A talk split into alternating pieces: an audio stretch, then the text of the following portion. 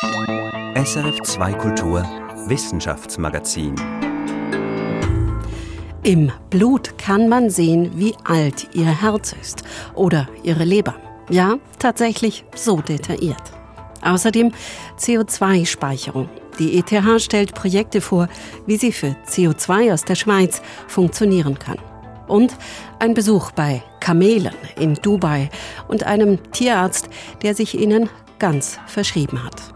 Mein Name ist Katrin Zöfel und ich sage willkommen zum Wissenschaftsmagazin. Wissen Sie, wie alt Sie sind? Natürlich, das weiß ich doch, werden Sie denken. Ich wurde dann und dann geboren, bin also so und so alt. Da haben Sie natürlich recht, was Ihr chronologisches Alter angeht, also die Lebensjahre, die Sie schon hinter sich haben. Aber biologisch ist es komplizierter. Wir tragen nämlich quasi unterschiedliche Alter in uns. Wir altern nicht in allen unseren Körperteilen gleich schnell.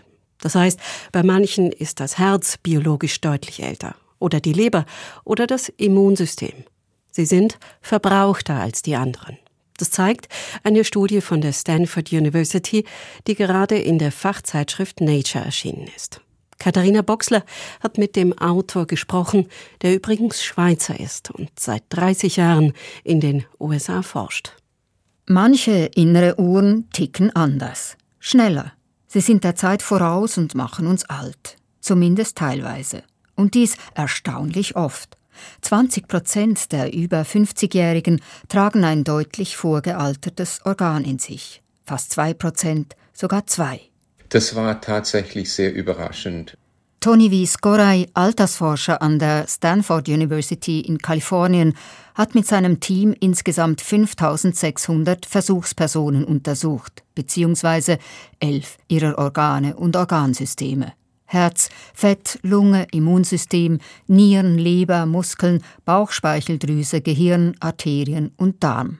Alle Personen waren gesund, also ohne Krankheitssymptome. Trotzdem sehen wir da Altersveränderungen, die sich noch nicht klinisch manifestieren. Also man sieht keine klinische Veränderung in diesen Leuten. Sie sehen gesund aus, doch viele werden es nicht bleiben. Die Forschenden haben Blutproben ihrer Versuchspersonen analysiert und 15 Jahre später deren Gesundheitszustand. Fazit, wer ein schnell alterndes Organ hat, dessen Sterberisiko ist deutlich erhöht, je nach Organ zwischen 15 und 50 Prozent. Mit Hilfe künstlicher Intelligenz haben die Forschenden 5000 Proteine im Blut quasi auf ihre Herkunft getestet. Rund 850 Proteine ließen sich einem bestimmten Organ zuordnen. Alte Organe verraten sich dadurch, dass sie entweder viel mehr oder deutlich weniger dieser Proteine bilden als üblich. Aber wir können das nicht mit hundertprozentiger Sicherheit sagen. Wenn wir sagen, das ist ein Nierenprotein, machen wir diese Entscheidung aufgrund von Messungen mit einer anderen Methode dass die Niere eigentlich das einzige Gewebe ist, die dieses Protein produziert. Aber es könnte sein, dass mit einer Erkrankung auf einmal das Herz dieses Protein auch produziert. Also da gibt es gewisse Nuancen, die wir noch verbessern möchten. Dennoch, die Resultate dieser ersten umfassenden Studie über Organalterung sind eindrücklich. Es zeigte sich, ein vorgealtertes Organ hat Gewicht, Menschen mit einem alten Herzen zum Beispiel haben ein zweieinhalb Mal größeres Risiko, ein Herzversagen zu erleiden, als Menschen mit einem Herzen, das im normalen Takt altert. Menschen mit einem vorgealterten Gehirn wiederum haben ein fast doppelt so hohes Risiko, innerhalb der kommenden fünf Jahre geistig abzubauen. Und Menschen schließlich, die gleich zwei deutlich gealterte Organe haben, die haben ein sechseinhalbfaches Sterberisiko im Vergleich mit Menschen ohne vorgealterte Organe. Würde man dies frühzeitig erkennen, also bevor sich Symptome zeigen, dann könnten Forscherinnen und Forscher gezielter neue Therapien entwickeln und die Betroffenen ihren Lebensstil an ihr Risiko anpassen. Altersmedizinerinnen und Forscherinnen wie Heike Bischoff-Ferrari vom Universitätsspital und der Universität Zürich setzen große Hoffnungen in diese Früherkennung. Ja, ich würde diesen Test unbedingt für meine Patientinnen und Patienten zukünftig nutzen wollen, um eben eine möglichst frühzeitige und personalisierte Prävention anbieten zu können. Und die betroffenen Menschen wären wohl motivierter, ihren Lebensstil zu ändern, wenn sie um ihre alten Herzen, Gehirne, Nieren oder Lungen wüssten. Risikofaktoren im Bereich Lebensstil für einen beschleunigten Alterungsprozess sind zum Beispiel Rauchen, Übergewicht, eine ungesunde Ernährung, zu wenig Bewegung, zu wenig Schlaf und ungesunder Stress wie durch Einsamkeit bewirkt.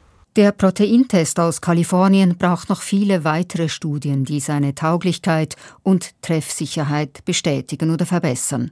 So ist nicht klar, wie Organalterung und Krankheiten zusammenhängen. Das Team um Toni Wies-Korey hat festgestellt, dass zum Beispiel auffällige Nierenwerte, Bluthochdruck und Diabetes statistisch zusammenhängen. Ob aber die vorgealterte Niere Bluthochdruck und Diabetes verursacht oder umgekehrt Bluthochdruck und Diabetes die Niere vorzeitig altern lassen, das können die Stanford-Wissenschaftler noch nicht sagen. Wir brauchen viel mehr Messungen in Leuten, 100.000, eine Million Leute, bis das wirklich dann auch verhält und man sagen kann, das ist jetzt wirklich so. Ich denke, mit gewissen Bestimmungen sind wir wahrscheinlich richtig und mit anderen vielleicht nicht so ganz. Das ist erst der Anfang, ist Toni Wiskoray überzeugt. Die Wissenschaft ist da wirklich gerade in den Kinderschuhen. Altersforschung in Kinderschuhen, was für ein Bild. Aber dieser junge Zweig der Altersforschung macht große Schritte. So hat Wies Korais Team herausgefunden, es gibt nicht nur Menschen mit vorgealterten Organen, sondern auch solche mit sehr jungen Organen. Und diese Organe haben einen positiven Effekt auf ihre Umgebung. Ihre Jugend ist sozusagen ansteckend. Die Daten dazu sind noch nicht veröffentlicht. Ach, ich glaube, ich würde mir die Jugend dann vor allem für mein Immunsystem wünschen. Das war ein Beitrag von Katharina Boxler. Die Schweiz hat sich in der Klimapolitik zusammen mit vielen anderen Staaten auf das sogenannte Netto-Null-Ziel geeinigt. Im Jahr 2050 darf demnach netto kein CO2 mehr emittiert werden. Wo immer möglich, soll CO2 deshalb gar nicht mehr entstehen. Aber das ist natürlich gar nicht so leicht. Etwa ein Viertel der jetzigen Emissionen gelten als schwer vermeidbar. Was also tun? Eine Möglichkeit, das CO2 dort abfangen, wo es entsteht und dann entsorgen. Wie das gehen kann für CO2 aus der Schweiz, das hat die ETH Zürich untersucht und diese Woche die Ergebnisse ihres Forschungsprojekts an einer Medienkonferenz vorgestellt. Bei mir im Studio ist jetzt Daniel Theis. Daniel, du warst für uns dabei. Bevor wir aber bereden, was die Forscher ausprobiert haben an Lösungen, sag doch zuerst schnell, was ist mit den schwer vermeidbaren CO2-Emissionen gemeint? Ja, es gibt gewisse Industriezweige, bei denen geht es nicht ohne CO2-Freisetzung, etwa in der chemischen Industrie, aber vor allem geht es da um die Zementwerke. Für Zement muss das Ausgangsmaterial gebrannt werden und das setzt in einer chemischen Reaktion CO2 frei und diese Emissionen sind nicht vermeidbar. Dann gibt es noch die Kehrichtverbrennungsanlagen, die beim Verbrennen von unserem Abfall viel CO2 freisetzen. Und eben genau um diese Emissionen geht's. Okay, aber jetzt zu den Lösungen, die die ETH anbietet, vorschlägt, um die schwer vermeidbaren CO2-Emissionen anzugehen. Ja, man hat unter realen Bedingungen geschaut, was man eben mit dem Schweizer CO2-Abfall machen kann. Es waren da zwei Teilprojekte. Das eine war die Verschiffung von CO2 nach Island und das Einlagern dort tief in den Boden. Das zweite Projekt war mit Schweizer Recyclingbeton, wo das CO2 gebunden wird. Und bei beiden Projekten heißt es jetzt, ja, das hat grundsätzlich funktioniert. Das CO2 ist wie geplant entsorgt worden. Kannst du mir das mal Schritt für Schritt erklären? Als erstes wurde CO2 abgeschieden, also eingefangen letztlich. Das Einfangen übrigens, da gibt es zahlreiche technische Verfahren, die da in Frage kommen, etwa eine Abtrennung mit Membranen oder Adsorption, also dass das CO2 haften bleibt an bestimmten Oberflächen. Es gibt aber auch chemische Verfahren, wo sich das CO2 an ein anderes Molekül bindet und man es so aus dem Abgas herausfischen kann letztlich. Und jetzt wurden eben rund 80 Tonnen CO2 so eingefangen von den Wissenschaftlern und den beteiligten Technikerinnen und das CO2 wurde dann unter hohem Druck verflüssigt. Und was wurde dann mit diesem flüssigen CO2 gemacht? Das wurde in Druckbehältern aufbewahrt und diese im Fall von Island dann auf die Reise geschickt, zuerst per Lastwagen nach Basel, dann mit dem Zug nach Rotterdam und zuletzt dann noch per Schiff übers Meer nach Island. Dort wurde das CO2 schließlich bei einem geothermischen Kraftwerk, wo es bereits Bohrlöcher gibt, in die Tiefe gepumpt. In mehreren hundert Metern Tiefe verbindet es sich da dann in einer chemischen Reaktion mit dem Basaltgestein und bleibt so festgebunden. Das klingt jetzt aber ziemlich aufwendig. Ja, konkret braucht es Energie fürs Abscheiden, fürs Verflüssigen, aber vor allem auch für den Transport über diese gut zweieinhalbtausend Kilometer. Für jede Tonne CO2, die man so verarbeitet, fallen mit heutiger Technologie 200 Kilogramm CO2 neu an, also als Abgase. Beim Projekt mit dem Schweizer Recyclingbeton war die Bilanz besser, aber auch da fielen pro entsorgter Tonne 100 Kilogramm CO2 neu an. Geht das auf? Also lohnt sich das, um CO2 einzusparen? Letztlich ist die Klimabilanz unter dem Strich deutlich positiv. Es wird ja mindestens 80 Prozent oder eben im Fall des Schweizer Betons 90 Prozent entsorgt in der Bilanz. Aber der Aufwand ist beträchtlich. Es gibt auch noch viele offene Fragen, etwa was es dann am Schluss tatsächlich kosten wird, CO2 so zu entsorgen. Und letztlich auch, wird es einen Markt dafür geben, der für Investitionen attraktiv ist. Und nicht zuletzt sind Länder wie Island oder Norwegen, die entsprechende Böden und Meeresböden haben und auch schon Bohrlöcher, sind die auch wirklich bereit, große Mengen CO2-Abfall aus ganz Europa aufzunehmen. Ja, und vielleicht aus Schweizer Perspektive ist noch anzumerken, eigentlich gilt der Grundsatz, dass Schweizer Abfälle auch hier in der Schweiz entsorgt werden sollen. Mhm. Doch ob das überhaupt im großen Stil möglich wäre im Fall von CO2 ist unklar. Und darum hat jetzt der Bundesrat die Grundlage geschaffen, dass der Export und die Einlagerung im Meeresböden künftig erlaubt ist. Wie sieht es denn aus mit den Risiken? Es könnte zum Beispiel sein, dass nicht alles CO2 gebunden wird im Boden unten oder im Meeresboden und ein Teil langsam wieder entweicht. Das größte Risiko sind wohl Erdbeben, die ausgelöst werden können, wenn man das CO2 in den Boden presst. Das ist so ähnlich, wie man das vom Fracking oder der Geothermie kennt. Die Risiken scheinen aber einigermaßen überschaubar. Jetzt, wie siehst du das? Was ist deine Einschätzung? Werden wir diese CO2-Entsorgungstechniken tatsächlich mal einsetzen? Nun, die Erforschung zum jetzigen Zeitpunkt, die ist sicher richtig. Denn es könnte tatsächlich sein, dass wir das benötigen in den kommenden Jahrzehnten. Aber ob es wirklich so weit kommt, ist für mich schon noch sehr unklar. Ob dann dafür auch kreuz und quer durch Europa noch zum Beispiel CO2-Entsorgungspipelines gebaut werden. Also solche Ideen gibt es tatsächlich. Da bin ich schon recht skeptisch, muss ich sagen. Solange das Potenzial zur Vermeidung von CO2 noch nicht ausgereizt ist, sehe ich nicht, dass wir anfangen werden, CO2 im größeren Stil zu entsorgen. Dafür ist der Aufwand schlicht zu groß.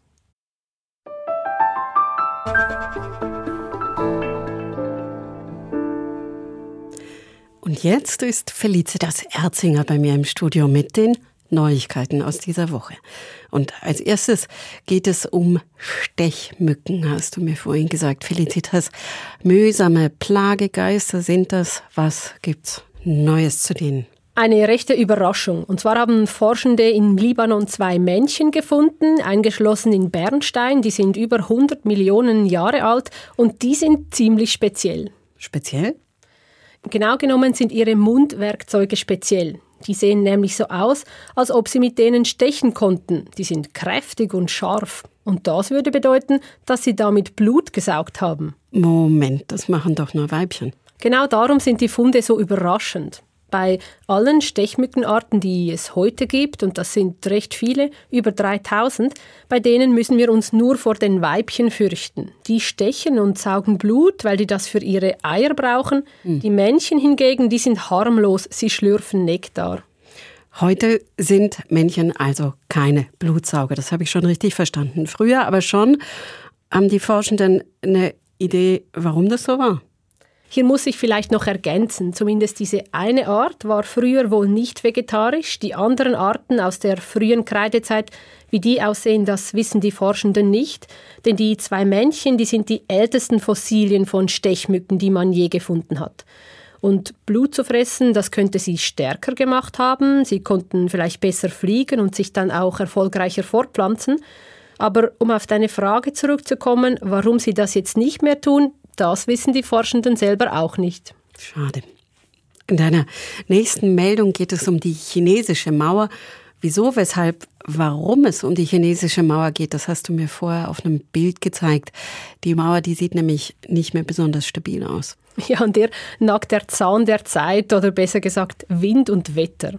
Und darum stellt sich die Frage, wie man die erhalten kann. Und da haben Forschende nun eben etwas Interessantes herausgefunden. Und zwar für jene Abschnitte der Mauer, die aus sogenanntem Stampflehm gebaut sind. Das ist eine Mischung aus Erde und Kies. Und da wachsen Moose, Flechten und Bakterien drauf. Und die sind eben nicht, wie man lange meinte, schlecht für die Mauer, sondern im Gegenteil. Sie sorgen dafür, dass die Mauer dort weniger verwittert. Ist eigentlich klar, wenn ich mir das überlege. Das ist wie so ein Schutzpolster, so ein Moos, oder? Genau. Die Biokruste, so nennen das die Forschenden, die sorgt zum Beispiel dafür, dass Regentropfen nicht direkt auf die Mauer prallen, dass das Wasser weniger der Mauer entlang nach unten läuft und auch, dass weniger Wasser in die Mauer eindringt. Und die ganzen Wurzeln und anderen Strukturen, die sind so ein bisschen wie ein Kleber, der die Wand stabilisiert. Und auch Temperaturschwankungen können sie abfedern. Es wird also gar nicht so heiß und so kalt an der Mauer. Es gibt dann auch weniger Risse. Biokrusten sind darum quasi ein umweltfreundlicher Denkmalschutz. Also unbedingt dran lassen. Auf jeden Fall. Und dann gab es diese Woche noch eine Studie zu mRNA-Impfstoffen. Genau. Forschende haben herausgefunden, dass sich nach der Impfung in den Zellen unerwünschte Proteine bilden können. Das kommt daher, dass die mRNA im Impfstoff, also die Bauanleitung für das Spike-Protein, leicht verändert ist. Das macht sie stabiler, aber kann in seltenen Fällen auch dazu führen, dass beim Ablesen der genetischen Information ein Fehler passiert. Normalerweise stoppt der Prozess dann, aber manchmal, da läuft er eben auch weiter und es entstehen Proteine, die eigentlich gar keine Funktion haben. Gar keine Funktion haben und was machen diese Proteine in den Zellen? Die Forschenden haben das in Mäusen und auch in einigen wenigen Menschen untersucht und die Zellen haben reagiert. Das heißt, es gab eine Immunreaktion, die war aber sehr gering. Kannst du das einordnen? Was bedeutet das? Es ist noch nicht ganz klar, die Studie ist sehr klein, aber verschiedene Expertinnen und Experten, die nicht beteiligt waren, die gehen nicht davon aus, dass das gefährlich oder gar beunruhigend sei. Und mit großer Wahrscheinlichkeit habe es auch nichts mit den Impfnebenwirkungen zu tun. Solche falschen Proteine, die entstünden nämlich auch auf natürliche Weise in den Zellen und die Zellen, die seien gut gerüstet, um die wieder loszuwerden. Klar ist aber auch, dass man das jetzt genauer unter die Lupe nehmen wird und da wahrscheinlich auch bald schon mehr weiß. Und wir werden dann auch wieder berichten. Und jetzt gab es diese Woche noch News vom Bund in Sachen Wissenschaft. Ja, der Bundesrat der hat einen Beschluss gefasst zum Umgang mit wissenschaftlichem Input in Krisen. Das lief während der Pandemie ja nicht unbedingt rund und deshalb hat die Bundeskanzlei nun Vorschläge vorgelegt, wie das in Zukunft runterlaufen kann. Und diese Umsetzungsvorschläge hat der Bundesrat jetzt gut geheißen. Da geht es darum, wer wie in die Beratung einbezogen wird und wie man das Ganze institutionalisieren kann. Kaum ein Tier kommt so gut mit Trockenheit klar wie das Kamel.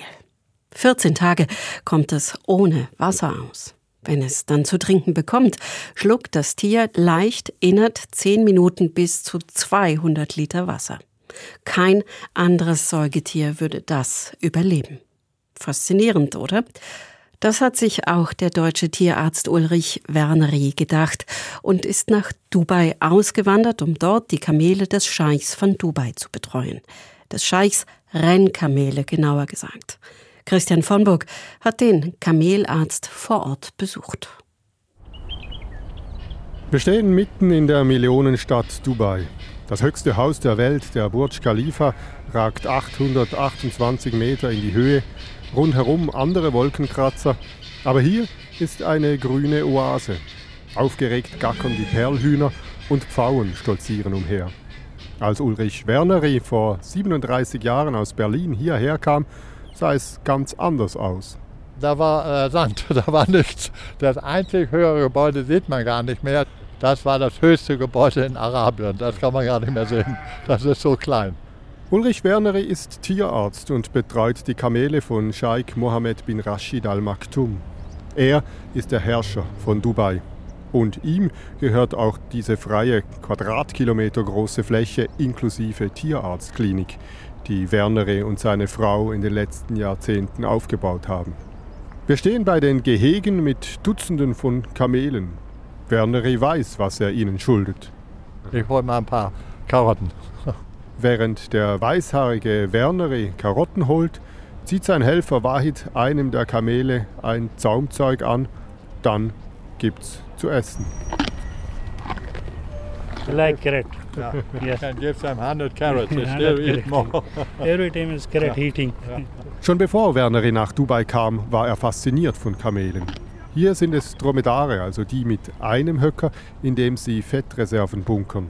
Die Tiere hätten sich der Hitze unglaublich gut angepasst, sagt Werneri und zeigt auf kleine Bällchen im Sand. Wenn Sie mal gucken, was für Kotballen die loslassen. Ganz, ganz klein, sehr Ja. trocken. hä? Genau. Das Wasser im Darm wird wieder resorbiert. Auch Urin kommt nur tröpfchenweise. Kamele können bei Hitze ihre Körpertemperatur anheben bis auf 42 Grad, ohne Fieber zu kriegen wie wir. Einzig das Hirn müssen sie schützen über eine Art Kühlsystem in der Nase. Da können Sie also mit Ihr Gehirn in eine Normaltemperatur bringen und Ihre Augen. Das sind die wichtigsten Organe, die gefährdet sind durch Überhitzung. Kamele fressen stachelige Akazien, vertrocknete Palmwedel, sogar Zeitung. Das alles können sie zu Energie machen und danach hunderte von Kilometern durch die Wüste gehen. Wenn sie dann zu trinken kriegen, gehe es sehr schnell. Ist wie so eine Saugmaschine. Ne? Schnauze rein, hört man das richtig. Ja? 200 Liter in kürzester Zeit. Jedes andere Säugetier würde sich so vergiften, sagt Werneri. Dank all dieser Fähigkeiten ist das Kamel bis heute für Millionen von Menschen in trockenen Gebieten wichtig. Es beliefert sie mit Milch und Fleisch und sichert den Handel über Tausende von Kilometern. Wahid bringt jetzt eines der Tiere zum Sitzen. Er ruft ihm zu und zieht langsam am Seil. Scheinbar widerwillig geht das Tier in die Knie. Kamele müssen trainiert werden wie Pferde. Seit dem Ölboom aber haben Kamele hier nur noch einen hohen Stellenwert als Rennkamele. Ein Kamelrennen zu gewinnen bringt viel Prestige bei den Scheichs. Der Herrscher von Dubai stellte den deutschen Tierarzt vor allem aus einem Grund ein. Der wollte wissen, woran sterben die Kamele, warum laufen die nicht schnell. Und das haben wir über 30 Jahre herausgefunden. Früher starben 20 bis 30 Prozent der Jungtiere an Pocken, eine Viruserkrankung, gegen die Werneri eine Impfung entwickelt hat. Auch die Bekämpfung von Parasiten hat er professionalisiert, die Ernährung optimiert. Und jetzt laufen die Kamele viel schneller. Früher sind die Kamele fünf Kilometer getrottet. Jetzt galoppieren die nur noch. Über fünf bis sieben Kilometer verläuft die Rennstrecke und die Tiere werden von Jahr zu Jahr besser. Auch die Zahl der roten Blutkörperchen werde heute gemessen. Nicht nur äh, Blutwerte, auch Kalziumwerte und Magnesiumwerte, die ganzen Mineralien haben wir erarbeitet. Ja. Und dank Ihnen hat der Scheich dann immer gewonnen? Mehr oder weniger. Aber die anderen sind ja auch nicht dumm. Katar, Saudi-Arabien und das Nachbarsemirat Abu Dhabi haben die tierärztlichen Kniffs und Fortschritte laufend übernommen. Für die besten Rennkamele werden unterdessen 20 Millionen Dollar bezahlt. Und auf den Rücken der Kamele sitzen längst keine Kinderjockeys mehr aus Indien, sondern Roboter aus der Schweiz. Oben haben sie einen Empfänger drauf und der Trainer fährt in seinem Mercedes nebenher und redet mit dem Walkie-Talkie und der kann seine Peitsche in Gang setzen. Gesteuert werden die Tiere also aus den nebenher fahrenden Autos. Und für den Transport von Rennen zu Rennen werden die Kamele, angebunden auf Paletten, gefahren oder geflogen. Zum Beispiel Oman Nach Masket fliegen die oder nach Katar fliegen die. Werner schüttelt den Kopf, aber er hat sich dran gewöhnt.